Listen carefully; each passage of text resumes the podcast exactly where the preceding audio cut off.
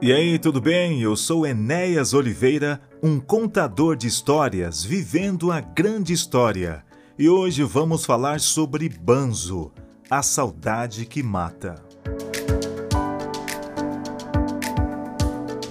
Segundo o Dicionário Escolar Afro-Brasileiro de Ney Lopes, Banzo é a espécie de melancolia ou nostalgia com depressão profunda, quase sempre fatal em que caíam alguns africanos escravizados nas Américas.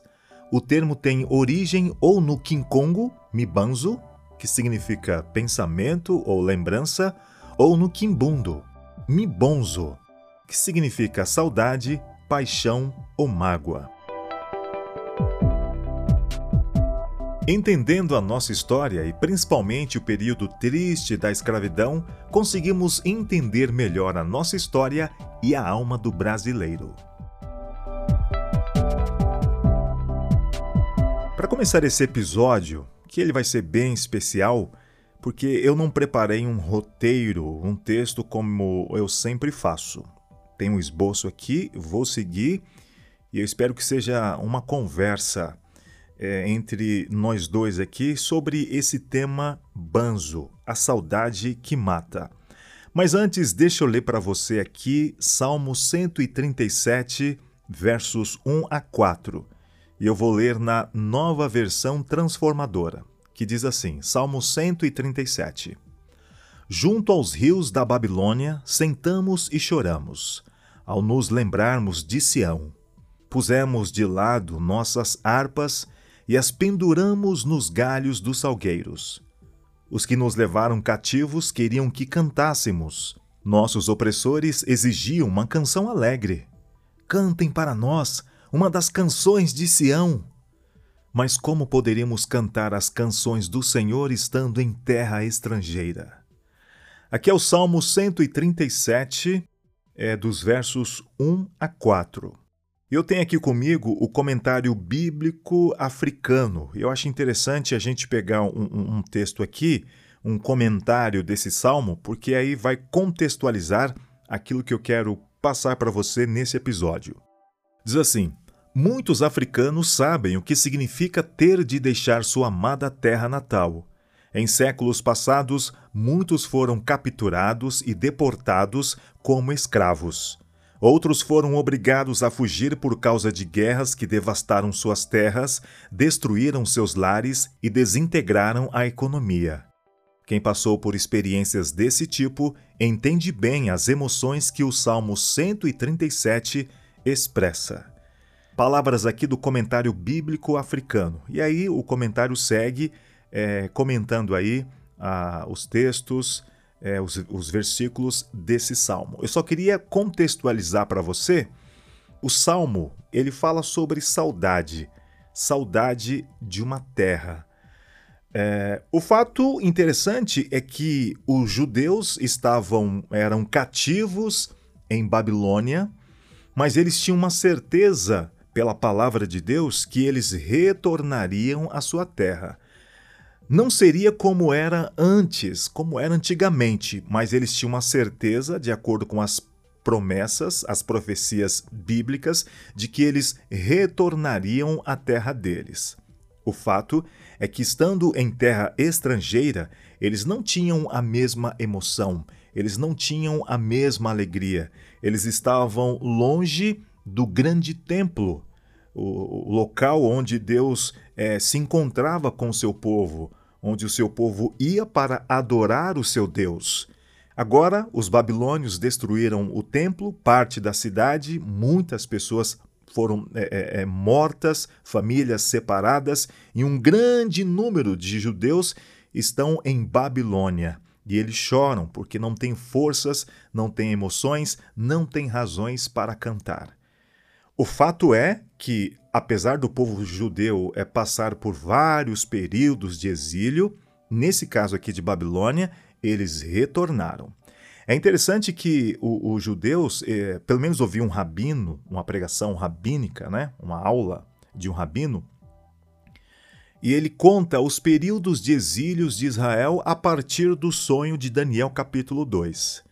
O sonho de Daniel, capítulo 2, o Daniel que estava lá em Babilônia, ele fala de uma estátua com cabeça de ouro, peito e braços de prata, é, o quadril de bronze e as pernas de ferro. E esse rabino interpretava cada um desses metais como reinos que sucederiam e reinos que, eh, de alguma maneira, entraria em, em, em, em, combate ou em choque com o povo de Israel, promovendo conflitos, guerras e colocando o povo de Israel em exílio. Os reinos seriam Babilônia, a partir de Daniel, depois os persas, e aí você se lembra da história de Esther, depois os gregos, é, aquele período intertestamentário, é, aquele período entre Malaquias e os eventos do Novo Testamento, foi um, um período de grandes agitações políticas. E os judeus é, sofreram muito pelas mãos dos gregos, e depois viriam os romanos. O povo judeu tem uma larga e triste experiência de sofrimento por causa desses exílios. Você vai se lembrar do período no Egito, Deus libertando esse povo, depois o povo se estabelecendo em, em, na terra de Canaã, o povo cai em desobediência, em idolatria, e Deus advertindo quanto aos perigos das nações vizinhas. O povo deveria estar próximo de Deus, estudando a Torá, seguindo os mandamentos do Senhor. Por fim, o reino do norte acaba sendo destruído e depois o reino do sul acaba sendo invadido pelos babilônios. Apesar desses exílios, eles sempre retornaram à casa deles. Hoje, atualmente, os judeus vivem num grande exílio. A partir da destruição de Jerusalém pelos romanos no ano 70 já da nossa era, eles vivem um grande, um grande exílio e esperam um grande retorno também para Jerusalém, a Terra Santa e a reconstrução do templo. O fato é que esse povo passou por tristes períodos de sofrimento e exílio. E aí eu li para você aqui o Salmo 137, que fala um pouco dessa angústia, desse sofrimento do povo de Deus. Na introdução desse episódio, eu li um texto do Dicionário Escolar Afro-Brasileiro de Ney Lopes falando sobre banzo.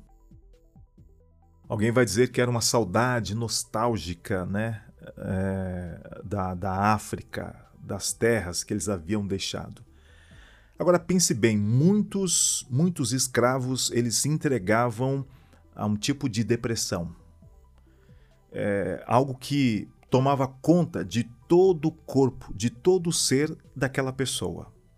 Imagine uma pessoa que foi retirada da sua terra, atravessa o Atlântico, vem para uma terra nova, no caso as Américas, o Brasil, sem nenhuma chance de voltar para sua família, quem sabe seus filhos, é, esposa, marido, a sua terra, a sua comunidade, a sua tribo e agora essa pessoa está aqui, numa terra estranha, vai, vai, vai ser condenada a trabalhos forçados, junto com outras pessoas, outros grupos é, de escravizados. E tinha uma tática, né? Eles não colocavam as pessoas das mesmas regiões juntas para não facilitar a comunicação. Então as pessoas eram colocadas é, de uma forma misturada, é, dialetos, regiões da África diferentes e as pessoas se juntavam aqui. Se bem que em algum momento eles se comunicavam. Quando a gente fala em África, né, a África não é uma. Você fala em várias Áfricas. Né? A África é um continente vasto, rico, multidiverso de idiomas, de culturas. E aqui a pessoa era retirada do seu, do seu, do, da sua comunidade é, e era colocada aqui nesse país. Agora imagine, eu quero que você imagine o que é você sentir saudade da sua terra e cair em si em desespero por saber que não pode mais voltar. Aqueles que sobreviveram uma travessia do Atlântico e chegaram às Américas já eram vencedores, outros ficavam pelo meio do caminho, eram atirados ao, ao mar, morriam, se rebelavam, e a sentença, nesse caso, era a morte. E os que chegaram aqui enfrentavam essa melancolia, essa depressão. As pessoas morriam, as pessoas se entregavam. Uns eram mortos, porque se não trabalhava, não tinha nenhum valor para o fazendeiro, acabavam sendo assassinados mesmo.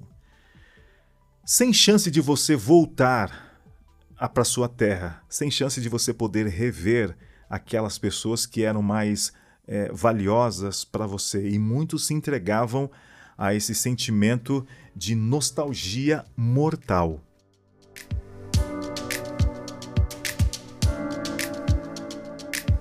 Banzo, espécie de melancolia ou nostalgia com depressão profunda, quase sempre fatal, em que caíam alguns africanos escravizados nas Américas.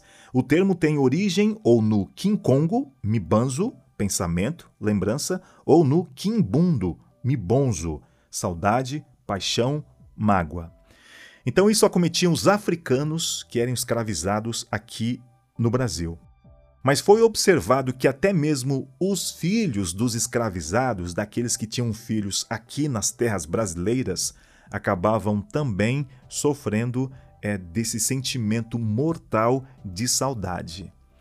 Os judeus estavam em Babilônia e não tinham forças para cantar, não tocavam os seus instrumentos musicais. Em algum momento, em algumas décadas, eles puderam então retornar para a sua terra. Muitos retornaram e outros tantos acabaram ficando em Babilônia. Quanto aos africanos, eles não puderam retornar à sua terra. Muito se fala, muito se fala da escravidão. Ah, mas os próprios africanos perseguiam, escravizavam uns aos outros. Mas aqui tem um ponto bem interessante. As pessoas tipo jogam na nossa cara assim, é, mas os africanos, tal, eles se, né, um perseguia o outro, tal. É comum em, todos, em todas as culturas, em todos os povos, é, aquele que se sobressai sobre o outro acaba forçando aquele a, a trabalhos forçados.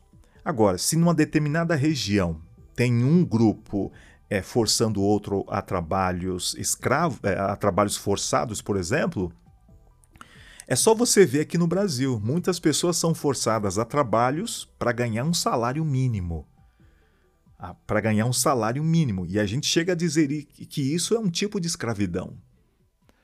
A diferença é a seguinte: em algum período da África havia as disputas tribais de reino contra reino, e aqueles que perdiam eram forçados, eram é, é, é, capturados, eram feitos prisioneiros e, de repente, forçados a trabalho escravo. Escravidão sempre existiu de qualquer maneira, é, é, em algum ponto da história, em alguma cultura, é, desde que existem grupos nesse planeta. Uma outra coisa que a gente precisa entender é a escravidão religiosa. É... A religião islâmica, por exemplo, ela teve um grande crescimento no norte da África e por causa de questões religiosas, um grupo acaba é, é, prevalecendo sobre o outro. Então vamos lá. Primeiro você tem os conflitos é, internos, digamos domésticos. Em todos os lugares você vai ver isso. Em segundo, você tem as guerras, ah, os conflitos religiosos. Um grupo prevalecendo sobre o outro. Agora, o que você tem é um grupo estrangeiro, no caso os europeus, com alguma conveniência dos próprios africanos e a escravidão, o transporte de pessoas como escravas, no caso aqui, para as Américas. Agora, o que chama atenção, o que chama atenção é que é, foi construída uma estrutura para justificar a, a, o aprisionamento, a captura e a escravidão do africano. Você tem um, um você tem um ponto de vista é, filosófico, religioso, social e até científico para justificar a inferioridade do africano, daquele da pele escura, em relação, por exemplo, ao europeu, o de pele branca. Entre os africanos, você não vai ver um grupo prevalecendo sobre o outro porque aquele tem a pele preta e o outro tem a pele mais preta. Não existe. Não, esse não era, essa não era a razão é, é, é, das disputas entre os próprios africanos. Poderia haver alguma questão em relação aos conflitos religiosos, mas aqui era uma, uma questão religiosa. Pela primeira vez, com o, o tráfego o tráfico transatlântico, você vai ver uma justificativa racial para justificar a escravidão, a vinda de africanos para o continente americano. E como eu disse, você vai encontrar teorias filosóficas, você vai se assustar com a quantidade de filósofos é, que justificavam a inferioridade do africano. O próprio Ney Lopes, no livro Filosofia Africana, você vai se chocar com alguns filósofos é, e as suas, os seus pontos de vista é, acerca da, do homem africano e a razão para escravizá-lo. Então você tem um ponto de vista filosófico, religioso. Os, os africanos são pagãos, não têm almas, então eles podem ser é, escravizados. Ou eles serão, antes de partir para o novo mundo, eles serão batizados. E esses batismos cristãos, digamos assim, é, tirava um pouco da, da, da, história, da personalidade do próprio africano. Deixava, tirava-se o nome africano e colocava o nome europeu. E aí você tem uma, uma, uma, uma, uma justificativa social, né, a superioridade do, do, do, do indivíduo europeu sobre o indivíduo africano. E aí você tem o tráfico transatlântico, a chegada de africanos e agora sem a mínima condição, impossível voltar para sua terra. Você já se viu numa situação assim? Preso numa situação sem poder voltar? Sem poder voltar à sua condição original, à sua condição de conforto, à sua condição de tranquilidade? Eu fiz questão de ler o Salmo 137 porque eles ele conta uma situação dos judeus em Babilônia, mas eles retornaram, eles reconstruíram parcialmente a cidade, o templo, o segundo templo reconstruído por eles, não tinha o mesmo, é, o mesmo esplendor do templo de Salomão, mas eles continuaram a vida deles. Agora, um outro ponto também é que, até a, a, a, do ponto de vista médico, procura-se estudar essa questão do banzo, essa depressão que, que tomava conta de muitos escravos aqui no Brasil. Agora, quando a gente vai investigar a história africana, é tudo fragmentado, a gente tem que buscar fragmentos, cruzar informações, até mesmo depender de tradição oral para a gente tentar reconstruir a nossa história. E a história da escravidão é a história do Brasil, uma história muito pouco contada. E essa tragédia da gente depender muito de fragmentos. É, não tem muita coisa assim documentada a respeito dessa doença dos, dos africanos. E por incrível que pareça, você vai ver é, estrangeiros né, documentando o que acontecia aqui com, os, com, os, com alguns escravos no Brasil. Até porque, talvez para o próprio senhor de escravo, isso não importava muito. Não tinha tanto interesse. O, o escravo, a escrava, era tratado como uma, um produto, um pedaço de carne. Enquanto ele produzia, maravilha. Ele deixava de produzir, dispensa e, um, um, é, é, é, e, e mandem outros para cá. Então a gente sempre vai depender assim de fragmentos para reconstruir a nossa história. Eu estou sempre buscando alguma coisa a respeito de Banzo, porque isso, uh, eu imagino que isso também fala é, da alma do brasileiro hoje em dia.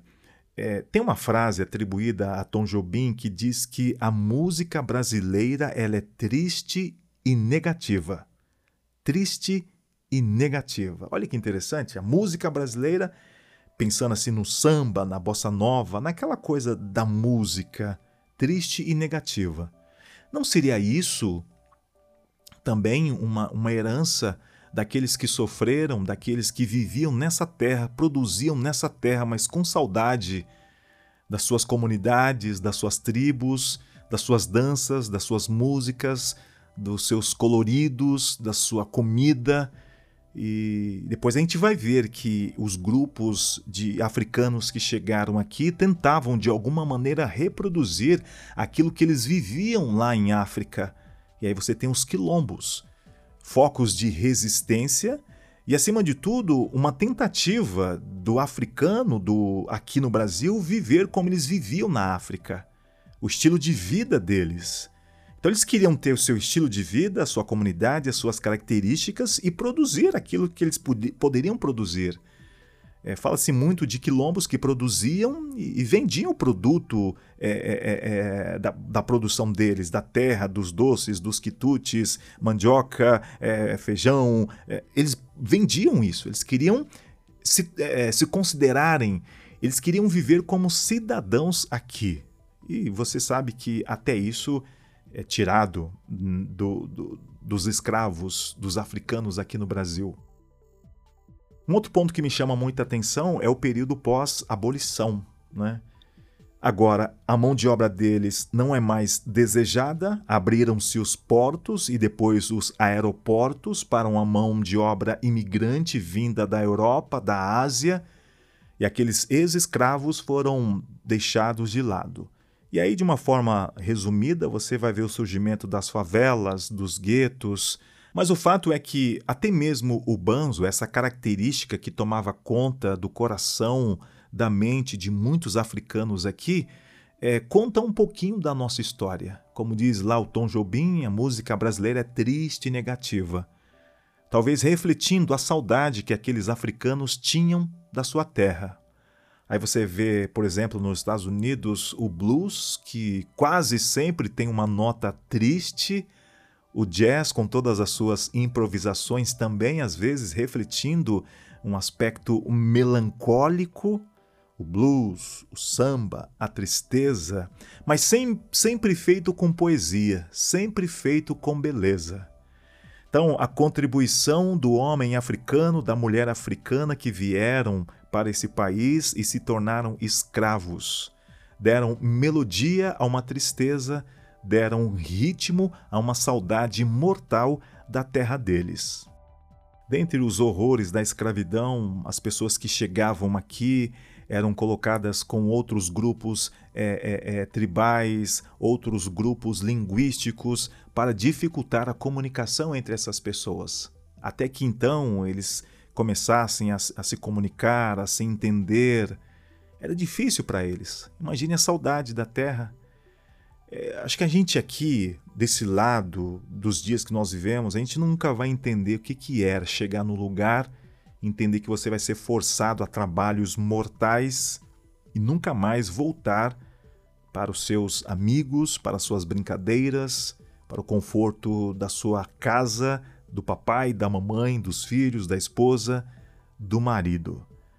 É, é, isso faz parte dos horrores do que aconteceu nesse país durante séculos. E é uma história pouco contada.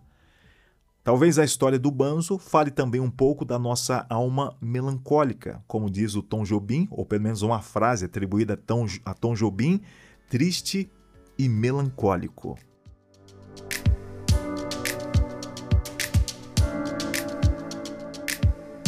Agora, sabe uma outra coisa que eu penso quando eu falo de Banzo, leio sobre Banzo? É uma saudade de um lugar onde eu nunca estive. O Banzo era aquela saudade é, que cortava o coração dos africanos da terra, da África, do solo, do vento, do calor, do clima africano. Eles tinham saudade de um lugar onde eles estiveram e nunca mais puderam voltar.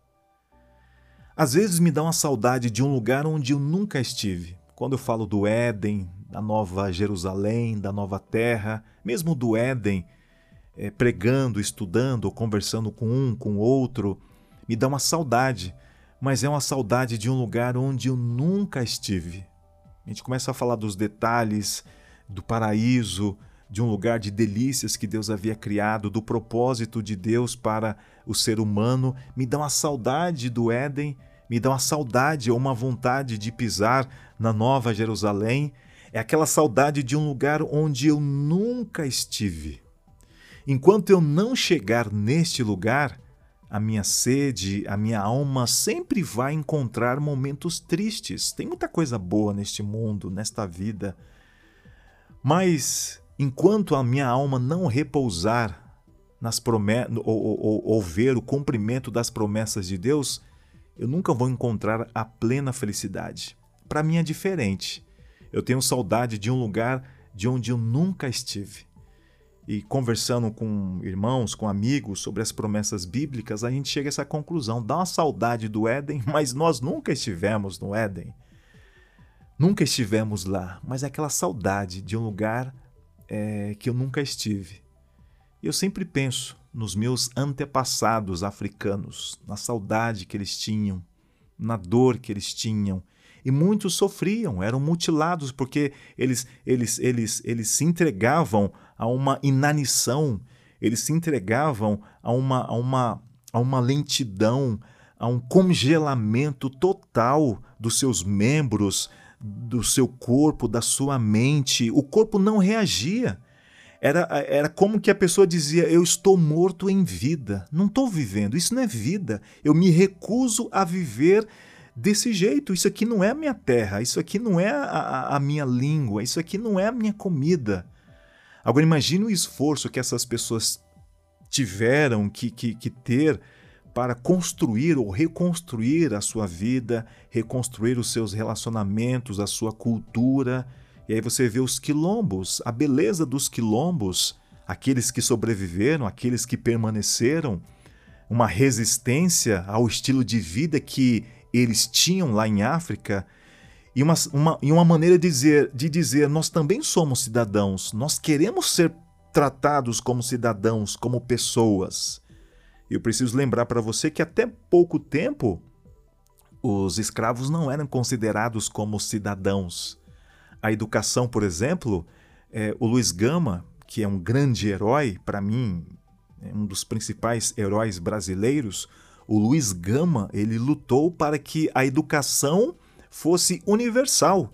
O branco, ele ouvia isso, ok, maravilha, Luiz, tá certo, educação para todos. E o Luiz Gama dizia, até os escravos. Opa, aí não. Mas por que os escravos vão ter educação? Eles não são cidadãos. Por lei, é, os, os africanos, os escravos, né, melhor, não eram alfabetizados, porque não eram cidadãos. Então, os quilombos eram também uma, uma, uma, tentativa de dizer: nós somos cidadãos, nós podemos contribuir com o nosso trabalho, com a nossa inteligência, com a nossa cultura, a cultura que estava, né, até mesmo de uma forma sincrética, sendo formada aqui no Brasil. Mas tudo isso foi tirado, né? A caça aos quilombos, a destruição ao, ao, aos quilombos. E depois da, da abolição da escravatura, é, o, o, o, povo negro sendo deixado de lado, e aí os, os, os produtores rurais dependendo cada vez mais da mão de obra vinda da Europa e da Ásia. É, e muitos né, ex-escravos ficando sem trabalho, ficando sem trabalho.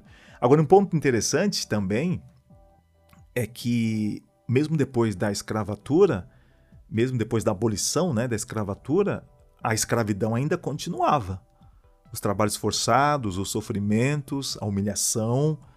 Então muitos dizem assim: não vou trabalhar, não, sai, tô fora, não, não, não, não, tô fora. E aí procuravam outros caminhos, né, para não ter que viver aqueles horrores que eles viviam enquanto a escravidão era regida por lei aqui no Brasil. Agora, o banzo, esse é meu foco aqui desse episódio, que é uma conversa é abrir o meu coração, é procurar entender também a alma do brasileiro. A alma do brasileiro passa também pelos africanos, pelos escravos, assim como a alma é, é, é, do, dos nativos aqui do Brasil, também dos europeus, mas sempre tem uma parte que é esquecida. A gente precisa sempre resgatar e falar da nossa história. A gente precisa valorizar o brasileiro e a melhor maneira de valorizar o brasileiro é resgatando a sua história. E tem uma longa história aí que, como eu disse, ela está fragmentada. A gente precisa ver registros. Eu estava lendo uma matéria agora no UOL falando de reis e, e rainhas africanos reis e rainhas africanos que vieram para o Brasil. Naquelas disputas entre territórios na África, aquele que vencia para punir aquele, aquele rebelde, ele entregava o rebelde para o, o, o, o tráfico negreiro, o tráfico transatlântico. E muitos nobres vieram para cá, mas como a gente sabe disso? É cruzando uma informação com a outra, até mesmo dependendo de tradição oral, porque até isso foi apagado da história negra e africana aqui no Brasil. Mas pensando no banzo, nessa saudade que levava muitos africanos e escravos à morte e até mesmo seus filhos, porque alguém pode dizer, era o africano que pisava aqui e diante de uma, de uma impossibilidade de voltar para a sua, a sua terra, ele se recusava por completo, todo o seu ser se recusava não apenas a trabalhar, a viver, a querer viver nesse ambiente, nessa terra aqui. Mas até mesmo filhos de escravos foram acometidos com o banzo, pessoas que já nasceram aqui, que aprenderam, que eram brasileiros, digamos assim, negros brasileiros, não africanos, digamos, originais. Negros brasileiros também, é, a segunda geração, é, sofrendo também do banzo. Talvez esteja aí um pouquinho da alma do brasileiro um pouco da melancolia, um pouco da tristeza, e pegar a tristeza, mesmo a melancolia, e transformar isso em poesia. No caso da cultura brasileira, transformar isso em samba. No caso dos norte-americanos, o blues, o jazz. O Salmo 137 diz: Junto aos rios da Babilônia sentamos e choramos, ao nos lembrarmos de Sião. Pusemos de lado nossas harpas e as penduramos nos galhos dos salgueiros. Os que nos levaram cativos queriam que cantássemos. Nossos opressores exigiam uma canção alegre. Cantem para nós uma das canções de Sião. Como poderíamos cantar as canções do Senhor estando em terra estrangeira? Essa terra é uma terra estrangeira. Aqui não é lugar de descanso, aqui não é lugar de lazer. Estamos indo para uma terra nova, uma terra renovada. Lá não haverá saudade dessas coisas, porque a própria palavra diz que as primeiras coisas passaram, tudo vai se fazer novo. Nós não sentiremos saudades dessa terra. Muito pelo contrário, nós teremos um tipo de alegria como que presente. É viver o presente, é viver o sacrifício de Cristo. Nós vamos nos lembrar da história passada porque eu acredito que Cristo vai contar essa história para nós nós vamos ouvir dos lábios do próprio Cristo a história da salvação, a história do nosso exílio, a história da nossa escravidão neste mundo mal, na escravidão do pecado.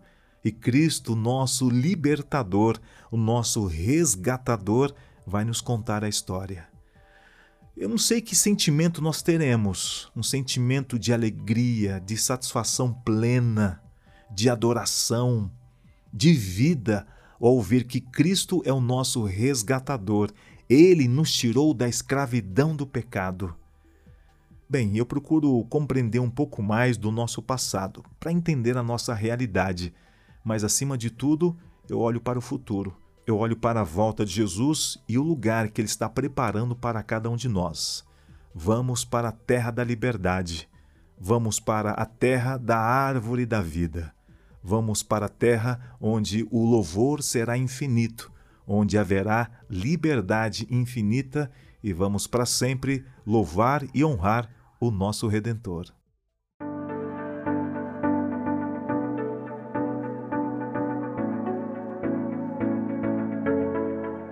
Ponto final em mais um episódio e o meu agradecimento por você ter chegado até aqui. No próximo episódio, vamos falar sobre Abrão, o idólatra. Enquanto o episódio novo não chega, acesse o podcast Enéas Oliveira no Spotify, Apple Podcasts ou nas principais plataformas de áudio. Deixe seu like, estrelinha, coraçãozinho, compartilhe e fale desse podcast para seus amigos em suas redes sociais. Eu sou Enéas Oliveira, pastor adventista na cidade de Itapevi, São Paulo um contador de histórias, convidando você para o grande desfecho da história.